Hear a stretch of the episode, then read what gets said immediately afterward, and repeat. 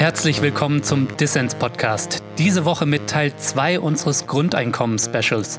In der vergangenen Folge hatten wir den Gründer von Mein Grundeinkommen, Michael Bohmeier, zu Gast.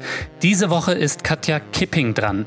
Die linken Chefin streitet für ein bedingungsloses Grundeinkommen, auch in ihrer Partei, wo die Idee umstritten ist. Macht uns ein Grundeinkommen wirklich freier und glücklicher? Katja Kipping meint ja. Warum genau? Darüber reden wir gleich. In der nächsten Folge hört ihr übrigens den Armutsforscher Christoph Butterwegge. Der sieht das ganz anders als Katja Kipping und meint, dass sich die linken Grundeinkommensbefürworter verrennen. Bevor es losgeht, noch ein kurzer Hinweis. Unabhängiger linker Journalismus kostet Zeit und Geld. Wenn du willst, dass es den Dissens-Podcast dauerhaft gibt, dann werde Fördermitglied. Das geht schon ab 2 Euro im Monat. Als Fördermitglied von Dissens nimmst du unter anderem automatisch an Verlosungen teil. Zu unserem Grundeinkommens-Special verlosen wir gleich drei Bücher. Alle Infos hierzu in den Show Notes. Jetzt geht's aber los mit der zweiten Folge zum Grundeinkommen mit der linken Chefin Katja Kipping. Mein Name ist Lukas Andreka, viel Spaß mit Dissens. Dissens, der Podcast für linke Gesellschaftskritik.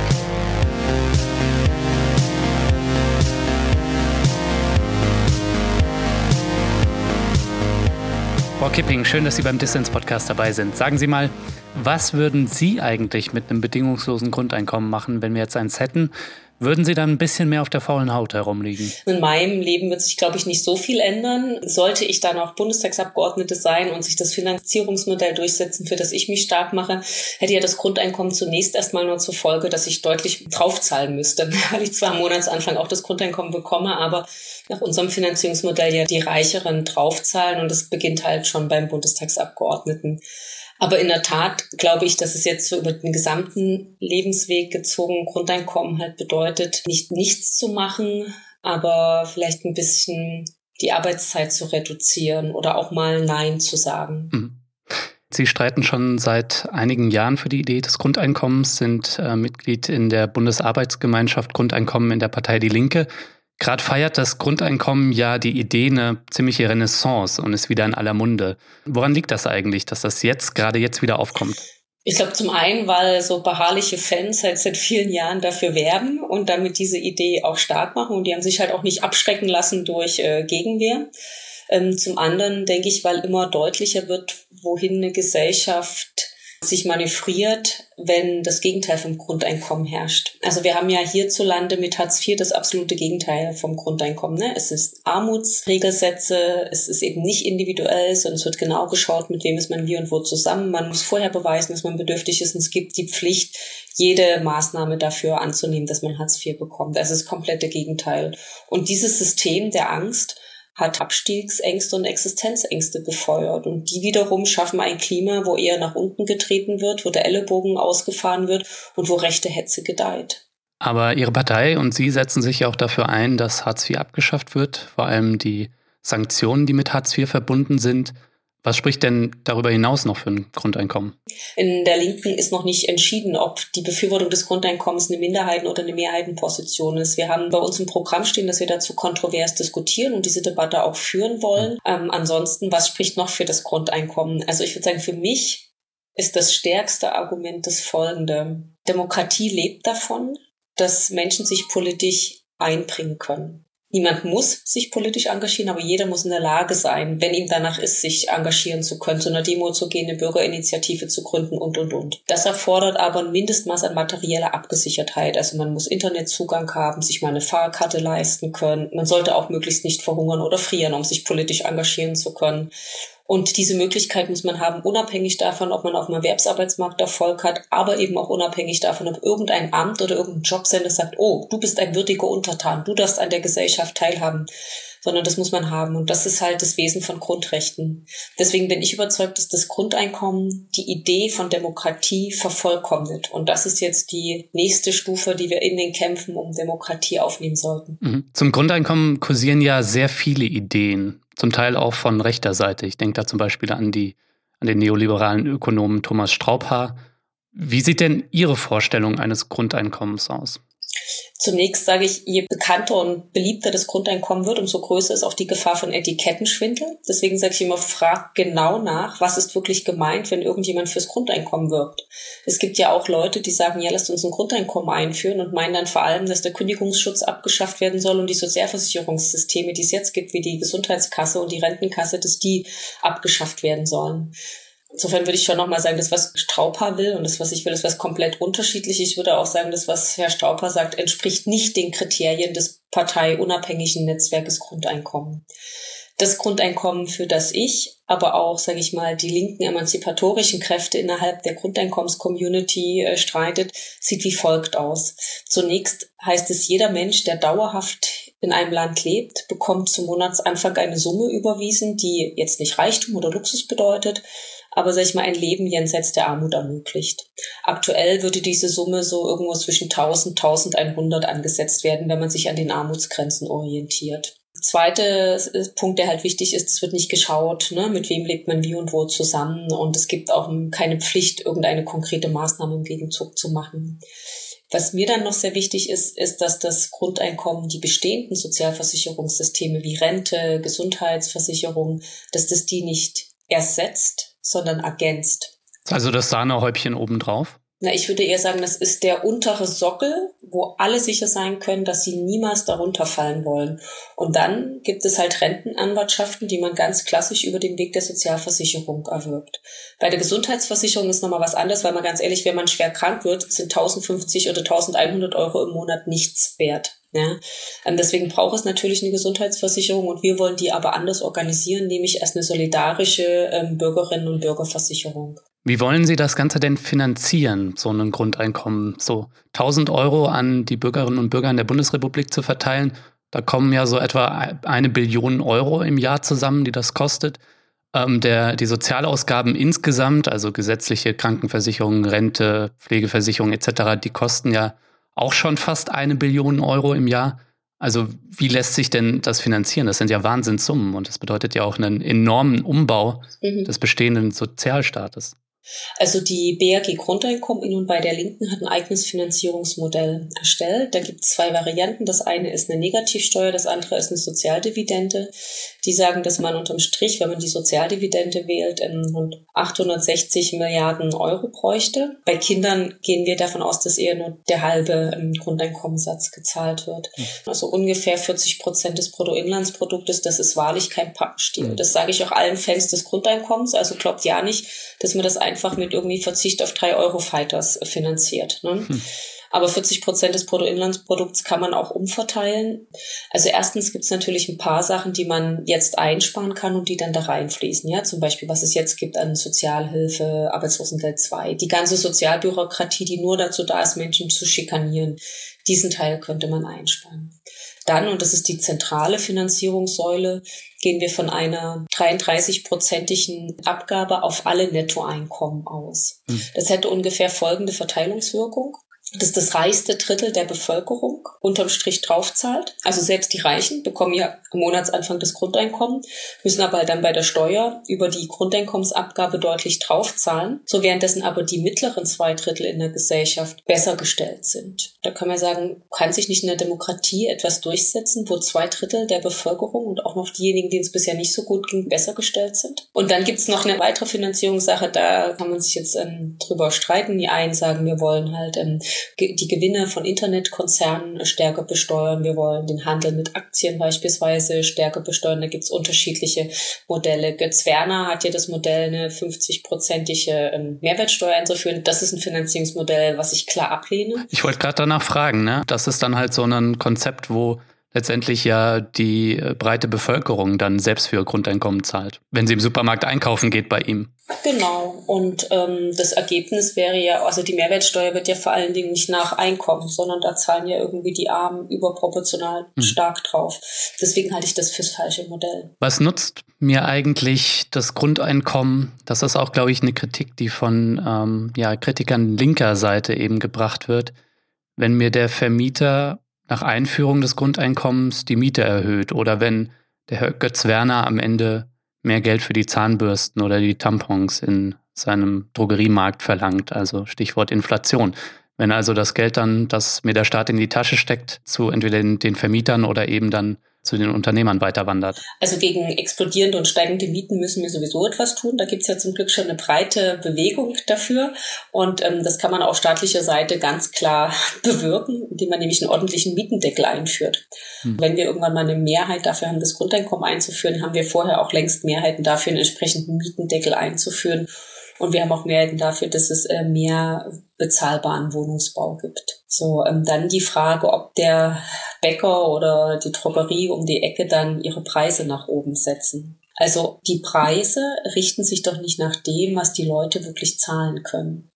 Weil wenn jetzt der eine Drogerist, also die eine Kette, sagen wir mal die von Herrn Werner, auf einmal ihre Preise verdoppelt, aber eine andere Drogeriekette ähm, die Preise stabil behält, weiß ich doch, wo die Leute einkaufen gehen nämlich dort, wo, noch, wo es noch ähm, günstige Preise gibt. Das heißt also, ähm, diese Gefahr besteht ja nicht, weil das Grundeinkommen gibt, dass Bäcker oder Drogerieketten oder Supermarktketten ihre Preise anheben. Die würde ja nur bestehen, wenn es illegale Preisabsprachen gibt gegen illegale Preisabsprachen kann man etwas machen, nämlich mit einem Kartellrecht und da dazwischen gehen. Aber diese Gefahr besteht unabhängig davon, ob es ein Grundeinkommen gibt hm. oder nicht. Manche werfen der Idee des Grundeinkommens auch vor, dass es eine Sozialpolitik nach dem Gießkannenprinzip ist. Ähm, wir haben vorhin schon kurz, haben Sie es angedeutet, Sie selbst, Sie bräuchten ja eigentlich gar kein Grundeinkommen. Als Mitglied des Bundestages sind Sie sehr Gutverdiener. Und ist das überhaupt klug und gerecht, Geld an alle gleich auszuschütten, an den Millionär ebenso wie an die Putzkraft? Hm. Also die Idee ist ja zu sagen, es gibt ein Grundrecht, was erstmal jedem zusteht. Das hat folgende Vorteile. Zum einen schützt es diejenigen, die das bekommen, vor Stigmatisierung. Mhm.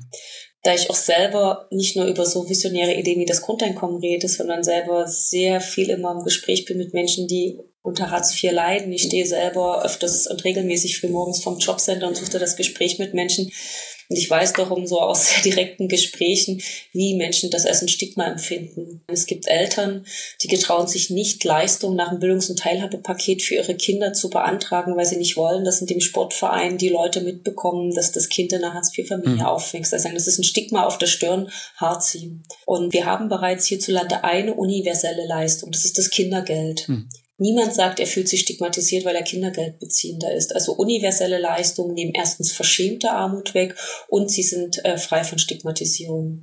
Die Idee ist ja ein Grundrecht. Und das Ungeheuerliche an Grundrechten ist, es bekommen erstmal alle. Aber der Millionär zahlt ja am Ende drauf, so wie der Bundestagsabgeordnete.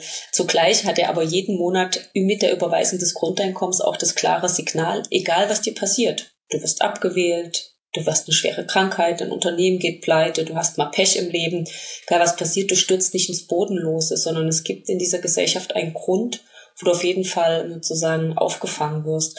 Und ich glaube, das ist wichtig, auch was das gesellschaftliche Klima anbelangt und die Handlungen, die von denjenigen ausgehen, die gerade reicher sind. Also Sie meinen, das würde zu, dass es an alle gleich ausgeteilt wird, würde zu auch einem anderen Gemeinschaftsgefühl führen?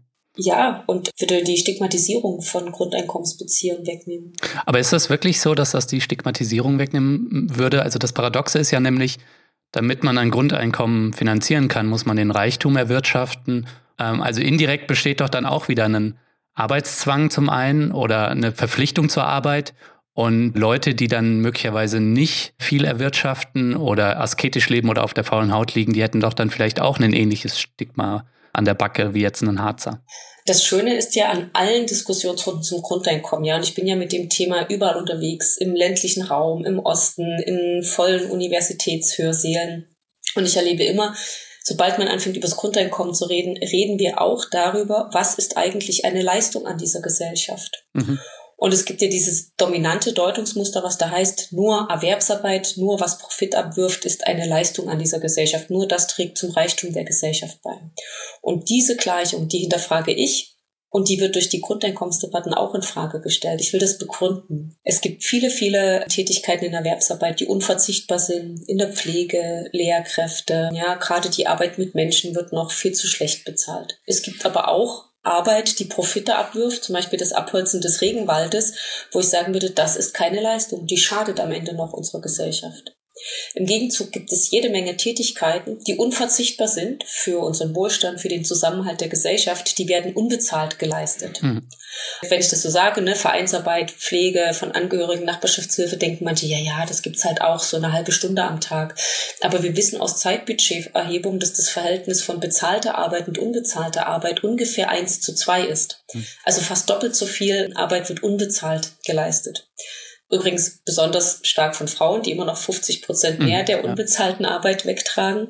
So. Und die müssen ja auch durch nichts dazu gezwungen werden, das zu machen. Und ich will nur sagen, diese Unterstellung, dass nur Erwerbsarbeit Leistung an der Gesellschaft wäre, äh, die müssen wir ganz klar hinterfragen. Wir müssen eher hinterfragen, was machen die Leute äh, wirklich? Und vielleicht muss man auch sagen, es wird die eine oder andere Tätigkeit geben, die gar nicht der Gesellschaft so sehr nützt und die man deswegen auch hinterfragen muss. Mhm.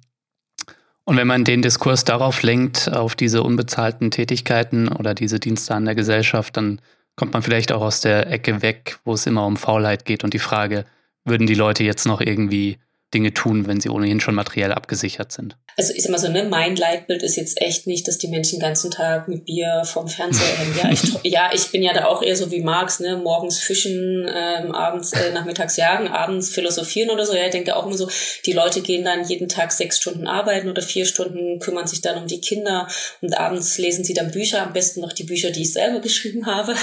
ja, aber mir ist schon klar, dass die Menschen sich, dass man das aushalten muss, dass Menschen sich ja für unterschiedliche Sachen entscheiden. Jetzt gab es ja Menschen, die gesagt haben, na, aber dann können wir doch sagen, das Grundeinkommen bekommen diejenigen, die nachweisen können, dass sie pro Tag sich so und so viele Stunden ehrenamtlich engagieren oder Familienarbeit machen. Das Problem ist nur, welche Instanz hat dann das Recht zu entscheiden, welche Tätigkeit wirklich dazu anerkannt wird? Und wie rechnet man das ab? Wenn ich abends meinem Kind eine gute Nachtgeschichte erzähle und die schläft ein nach zehn Minuten, muss ich dann sagen, ey, ich muss meine Stunde heute noch voll kriegen, wer noch mal wach? Wenn ich zu einer Demo gehe, wollen wir wirklich, dass die Leute nur kommen, um sich ihre Demo-Stundenkarte abstempeln zu lassen? Ja, also es gibt Tätigkeiten, die kann man nicht wie Erwerbsarbeit mit einer Zeituhr irgendwie organisieren. Die leben davon, dass die Menschen das aus Überzeugung machen und ohne dass sie dafür Geld bekommen. Was ich mit all diesen Beispielen zeigen will, eine freiheitlich-demokratische Gesellschaft wird es aushalten müssen, dass die Menschen am Ende selber entscheiden, mit welcher Tätigkeit sie sich einbringen. Hm. Das Einzige, was wir machen können, ist über ein entsprechendes Bildungssystem die Menschen ermutigen, immer wieder den eigenen Leben Sinn und Bewandtnis zu geben, sich selber weiterzuentwickeln und zu schauen, mit welchen Fähigkeiten sie sich in die Gesellschaft einbringen können.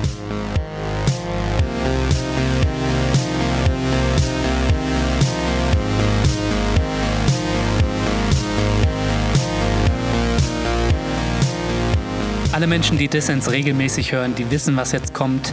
Ich mag diesen Moment trotzdem sehr gerne. Vielen Dank an alle Menschen da draußen, die Dissens monatlich mit ihrer Kohle unterstützen. Ihr macht unabhängigen linken Journalismus möglich. Danke dafür. Damit wir Dissens wirklich auf stabile Beine stellen können, brauchen wir noch jede Menge mehr Menschen. Insgesamt so etwa 500 Fördermitglieder. Das ist viel, aber ich denke, wir können das gemeinsam schaffen. Wenn dir da draußen also Dissens gefällt, dann werde doch auch Fördermitglied. Helfen kannst du schon mit 2 Euro im Monat. Das ist weniger als ein Kaffee. Alle Infos hierzu gibt es auf der Internetseite dissenspodcast.de, der Link auch in den Show Notes. Als Fördermitglied von Dissens tust du nicht nur etwas Gutes, nein, du wirst auch Teil unserer Community und nimmst automatisch an Verlosungen teil. Zu unserem Grundeinkommen-Special gibt es eines von drei Büchern zu gewinnen. Infos hierzu auch in den Show Notes. Lange Rede, kurzer Sinn, werde also Fördermitglied zum Start von Dissens kannst du 30 Tage kostenlos reinschnuppern.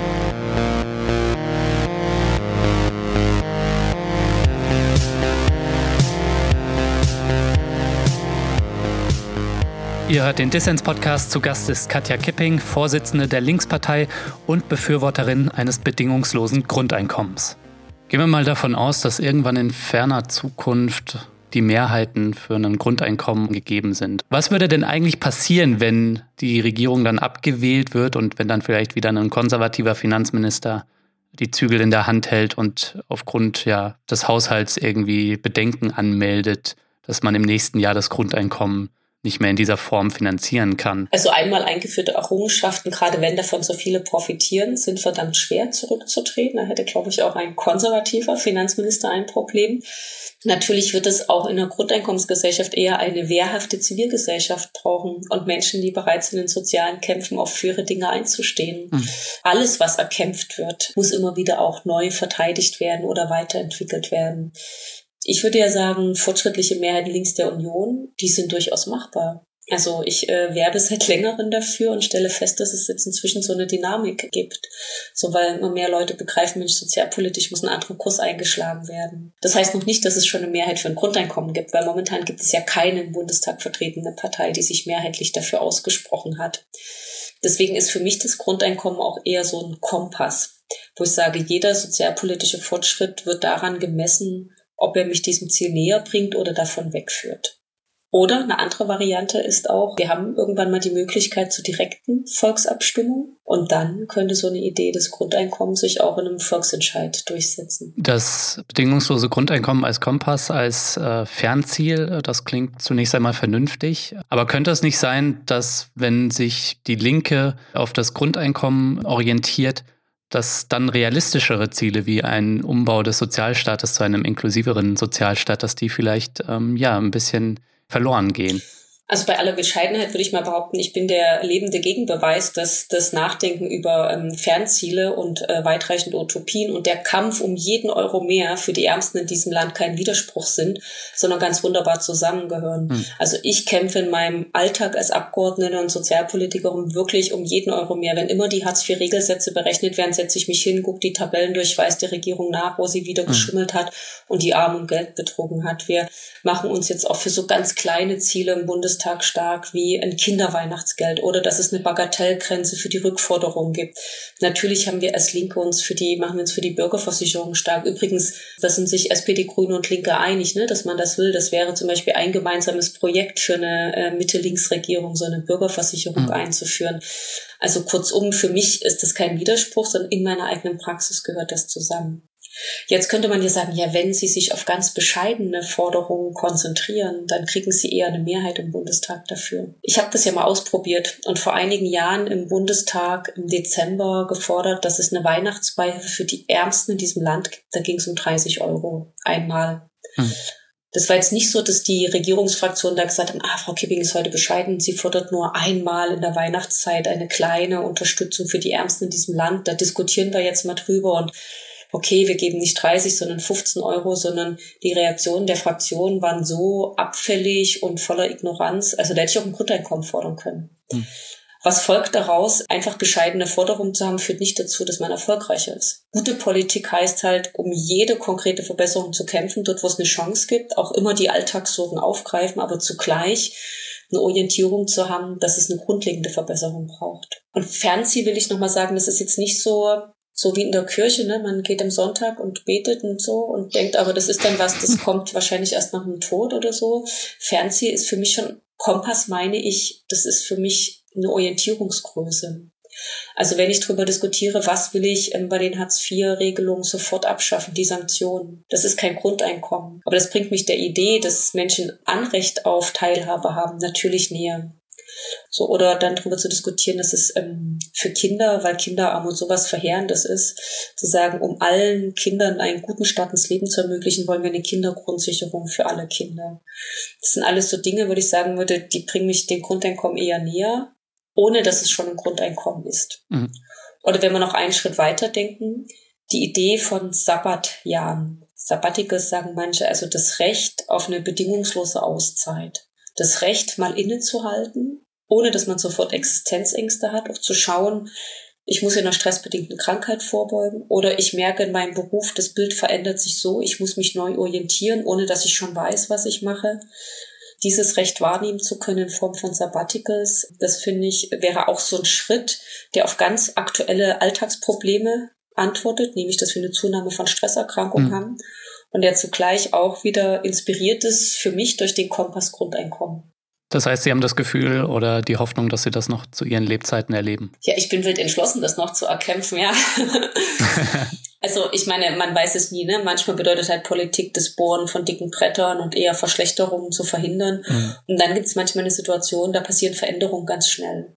Gerade habe ich das Gefühl, dass es durchaus eine Dynamik gibt, dass in der in der Sozialpolitik viel über weitreichende Sachen gesprochen wird. Hm. Als ich am Anfang die Idee Sanktionsfreiheit bei Hartz IV gefordert habe, da waren selbst in meiner eigenen Fraktion Leute schockiert und gesagt, nein, es gibt keinen Sozialverband, der das fordert, da stehen wir ganz alleine auf weiter Flur. Und ich habe gesagt, nee, es ist richtig, wir müssen das fordern, habe mich dann damit auch durchgesetzt.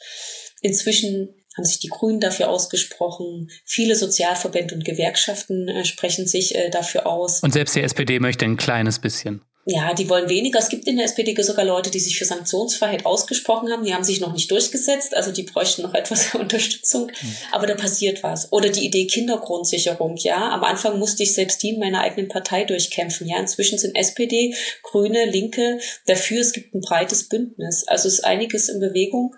Jetzt brauchen wir bloß noch entsprechende Mehrheiten im Bundestag. Es gibt ja auch kapitalismusimmanente Gründe, darüber nachzudenken, wie man Erwerbsarbeit und materielle Absicherung vielleicht voneinander getrennt kriegt. Denn durch die aufkommende Digitalisierung und Robotisierung wird befürchtet, dass in den nächsten Jahrzehnten viele Jobs wegfallen könnten und vielleicht keine neuen nachkommen, wobei das ist natürlich auch umstritten. Glauben Sie denn, dass uns durch die Digitalisierung und Robotisierung die Arbeit ausgehen wird? Und ist das vielleicht sogar begrüßenswert? Ausgehen wird die Arbeit nicht, aber in der Tat wird sich die Erwerbsarbeitswelt extremst verändern. Hm. Studien sagen, dass man hierzulande mit einem Wegfall von 12 bis 40 Prozent der bisherigen Arbeitsplätze rechnen muss. Was davon stimmt, das wäre jetzt pures Spekulieren. Ich würde sagen, im Gegenzug gibt es ja jede Menge Bereiche, Pflege, überhaupt Arbeit am und mit dem Menschen, wo es eher in Zukunft einen größeren Bedarf gibt. So, also das müsste man dann auch gegenrechnen. Das wäre jetzt auch nicht mein Leitbild. 80 Prozent haben keinen Job mehr und müssen dann irgendwie stillgehalten werden.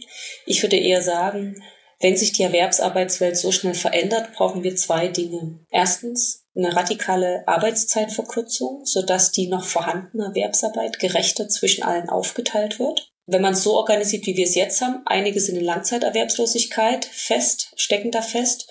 Und die, die einen Job haben, ähm, müssen oft ähm, Überstunden machen und sind deswegen gestrecht. Es ist schlecht aufgeteilt. Ich würde eher sagen, wenn wir so eine Arbeitswoche haben, die eher um die 30 Stunden für alle kreist, ist es deutlich gerechter. Das ermöglicht dann auch eine gerechtere Verteilung der bisher unbezahlten und wunderbaren Familienarbeit zwischen Männern und Frauen. Mhm. Weil wenn die Männer weniger Erwerbsarbeit nachgehen, können sie auch mehr von dieser wunderschönen Familienarbeit übernehmen und bekommen die nicht länger vorenthalten. So, also deswegen wäre mein Ansatz eher zu sagen Arbeitszeitverkürzung. Der zweite Ansatz ist, wenn sich die Erwerbsarbeitswelt ständig verändert, braucht es auch mehr Freiräume und Möglichkeiten, sich weiterzubilden und sich neu zu orientieren. Deswegen sind so Regelungen wie Sabbatjahre extrem wichtig. Das heißt aber, das Grundeinkommen, das habe ich jetzt schon mehrfach rausgehört, das ist nicht das Allheilmittel und das darf man nicht auch irgendwie isoliert als das eine Ziel auffassen, sondern man muss es schon zusammendenken mit Dingen wie Arbeitszeitverkürzung, Dingen wie einer echten Mietpreisbremse, Bildung etc. pp. Ja, auf jeden Fall. Also ich würde sagen, das Grundeinkommen wird auch ähm, Arbeitszeitverkürzung einfach automatisch befördern, weil wir wissen heute schon, dass viele Menschen, übrigens auch gerade Männer oder wenn sie Kinder haben, gerne weniger arbeiten würden aber es oft ein Hindernis gibt. Sie äh, wissen nicht, ob, also ob sie dann noch genügend Geld ähm, haben. Und wenn alle schon mal 1100 Euro sicher haben im Monat, dann ähm, ist es leichter von sich aus ähm, die Arbeitszeiten zu reduzieren. Und dann gibt's ja noch die Möglichkeiten von gewerkschaftlichen Kämpfen um Arbeitszeitverkürzung. Da muss ich ja sagen, ist ja echt einiges auch im Positiven in Bewegung geraten. Ne? Sogar der IG Metallstreik drehte sich viel um Arbeitszeitverkürzung. Hm. Apropos Gewerkschaften, es gibt ja auch die Befürchtung, dass ein Grundeinkommen dazu führen könnte, dass gewerkschaftliche Tarifabschlüsse etc., gewerkschaftliche Streiks ähm, darunter leiden könnten, weil die äh, Einzelpersonen haben ihr Grundeinkommen und das ist die Basis, auf der alle arbeiten. So stellen sich das zumindest äh, Ökonomen wie Thomas Straubhaar vor. Oder ist das viel eher umgekehrt? Könnte ein Grundeinkommen als eine Art individuelles Streikgeld sogar ja, zu einer besseren Arbeitswelt führen? Ich würde ja sagen, in einer Grundeinkommensgesellschaft macht gewerkschaftliches Engagement erst so richtig Spaß, weil man dann nicht nur Abwehrkämpfe führt, sondern die Menschen ja viel wehrhafter sind. Hm. Natürlich können wir alle nur prognostizieren, was passiert, wenn es ein Grundeinkommen gibt, aber wir haben empirische, also in der Praxis Belege dafür, was passiert, wenn das Gegenteil vom Grundeinkommen herrscht, nämlich Hartz IV. Im Zuge von Hartz IV, das ist durch eine Studie des IABs auch nachgewiesen worden, ist die Bereitschaft gestiegen, schlechte Löhne und schlechte Arbeitszeiten zu akzeptieren. Ist eigentlich auch logisch, weil wenn man sich gegen Überstunden wehrt oder eine Lohnerhöhung fordert und der Chef sagt, na ja, könnt ihr auch in Hartz IV gehen, dann beißt man eher die Zähne zusammen. Mhm. Wenn man aber sagt, hier, ähm, ich bin nicht mehr so erpressbar, hat man eine ganz andere Verhandlungsmacht. Und ich sage immer ein Grundeinkommen und man stelle sich mal vor, es gäbe dann kämpferische Gewerkschaften, dann können so richtig gute Sachen ausgehandelt werden, bis hin zu mehr Mitbestimmung darüber, was und wie produziert wird.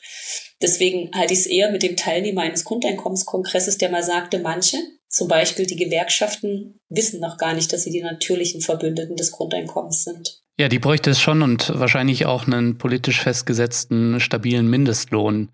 Denn anders könnte es ja vielleicht dazu führen, dass der Niedriglohnsektor größer wird, weil der Staat die Löhne, die eigentlich die Unternehmer zahlen müssten, äh, subventioniert und äh, die sich dann vielleicht denken, hm, du bekommst ja schon eine gewisse materielle Absicherung, ich gebe dir jetzt ein Tausender weniger im Monat.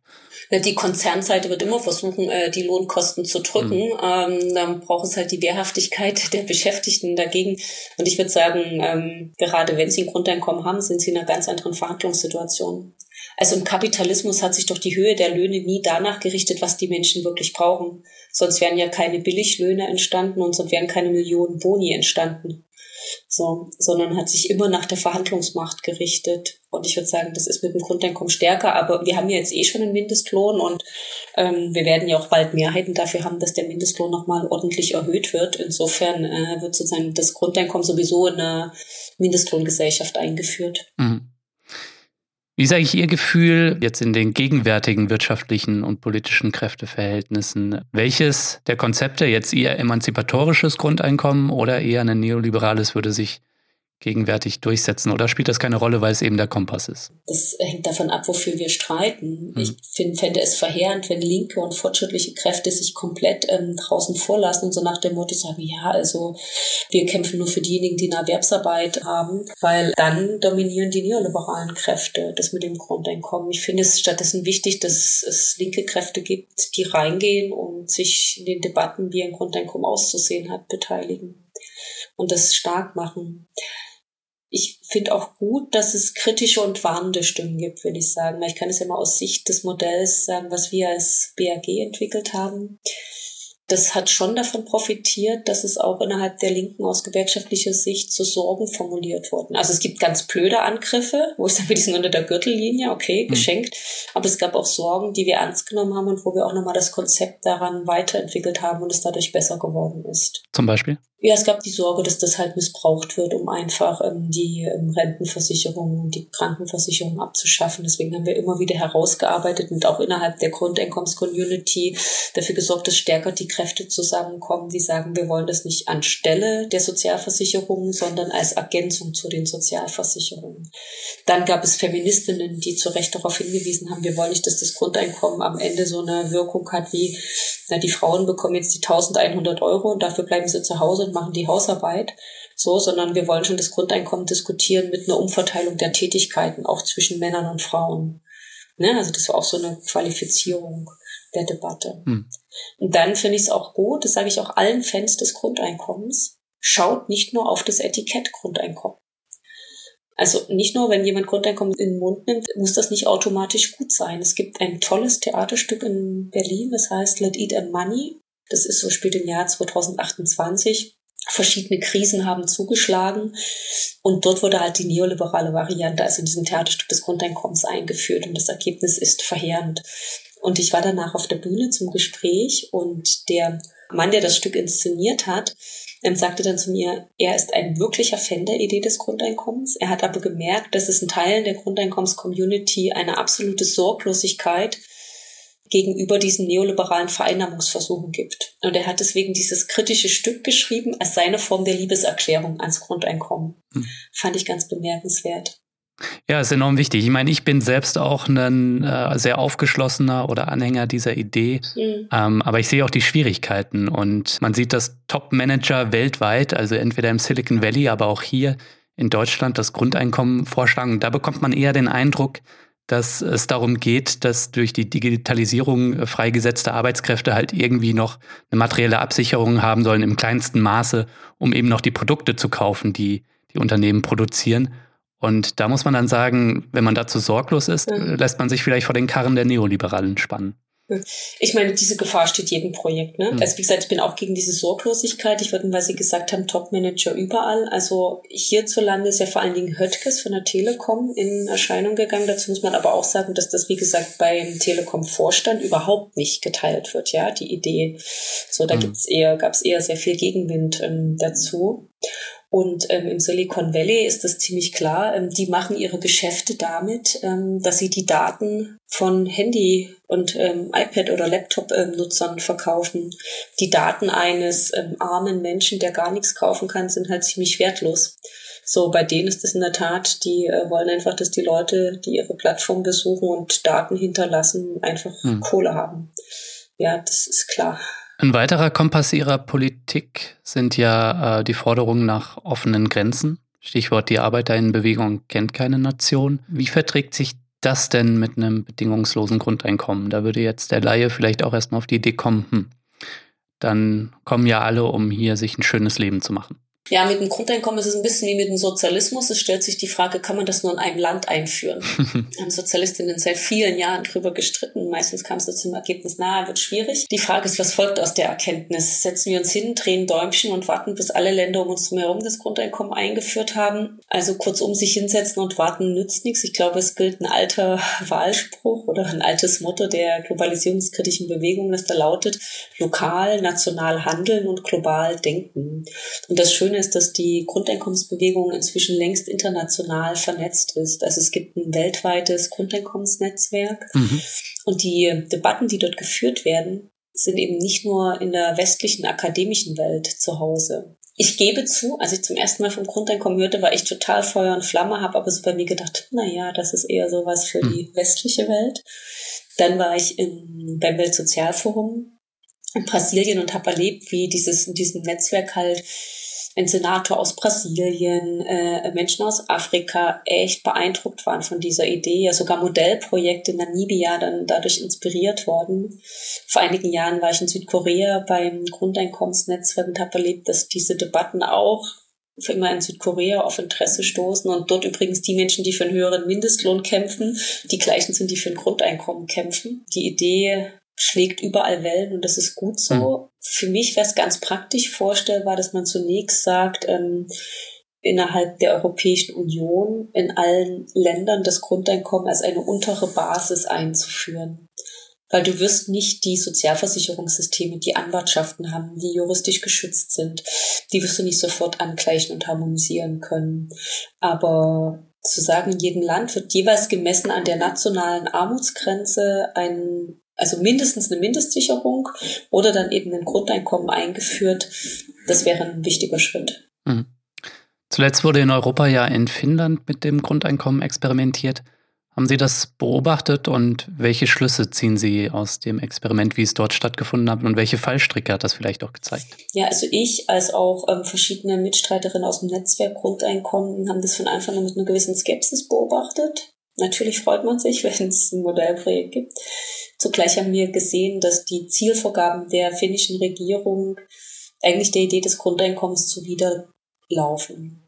Weil sie wollten ganz klar prüfen, ob das Grundeinkommen die Bereitschaft der Menschen steigert, äh, zu Niedriglöhnen zu arbeiten. Gleichzeitig war es halt auch so, das war von der Höhe her nicht armutsfest und so weiter. Es war begrenzt auf ein Jahr. Die Leute wussten danach, fallen sie wieder in das gleiche System und so weiter was das ähm, Ergebnis, deswegen die Regierung selber hat jetzt eine sehr kritische Bilanz gezogen, weil halt ihre Idee, die Leute arbeiten dann alle eher zu Niedriglöhnen, nicht aufgegangen ist. Es gibt aber auch andere Ergebnisse, die mich sehr ähm, optimistisch stimmen, und zwar die daran beteiligt waren, waren gesünder, generell zufrieden mit der Welt in, im Rhein. Das sind natürlich so sanfte Faktoren, die man immer schwer messen kann, die aber am Ende den gesellschaftlichen Zusammenhalt ausmachen. Ist Grundeinkommen, ähm, ist das eigentlich Kommunismus im Kapitalismus oder wie ist das? Na, Donno würde sagen, es gibt kein richtiges im Falschen. Und ich würde ergänzen, das Grundeinkommen ist keine Garantie dafür, dass wir den Kapitalismus überwinden. Aber es erleichtert den Kampf ähm, gegen kapitalistische Ausbeutung. Vielleicht ist es so eine Art Brückenkopf in eine postkapitalistische Gesellschaft kein Garantiescheck, kein Automatismus, aber ein möglicher Brückenkopf.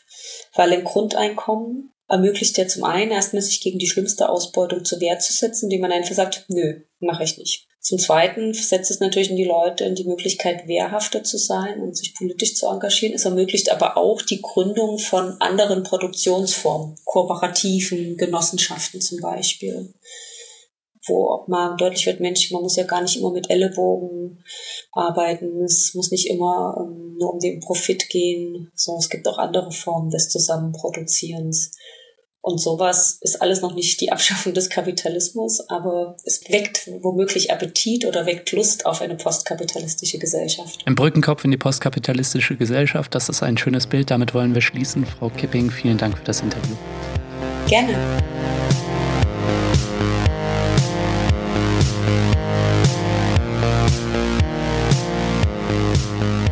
Das war der Dissens-Podcast für diese Woche. Zu Gast war Katja Kipping, Vorsitzende der Linkspartei und Befürworterin eines Grundeinkommens. Wenn ihr mehr Infos wollt, checkt die Internetseite der Bundesarbeitsgemeinschaft Grundeinkommen innerhalb der Linken aus. Der Link auch in den Show Notes. In der dritten Folge zum Grundeinkommen ist nächste Woche der Armutsforscher Christoph Butterwegge zu Gast im Dissens-Podcast. Er lehnt das Grundeinkommen aus linker Perspektive ab. Wenn ihr nicht schon ohnehin reingehört habt, dann zieht euch auch die erste Folge unseres Specials rein mit Michael Bohmeier von Mein Grundeinkommen. Ihr wollt mehr von Dissens, wie ihr Dissens abonnieren könnt, dazu gibt's alle Infos auf dissenspodcast.de. Und vergesst nicht, Dissens braucht eure Unterstützung. Wenn ihr unabhängigen linken Journalismus wollt, dann sponsort diesen Podcast. Das geht schon ab 2 Euro im Monat. Als Fördermitglieder habt ihr die Chance, zu unserem Grundeinkommen-Special eins von drei Büchern zu gewinnen. Infos auch hierzu in den Shownotes. Werdet also Fördermitglied. Dissens gibt's nur mit eurem Support. Ich freue mich natürlich auch über Kommentare und Anregungen. Danke fürs Zuhören und bis nächste Woche.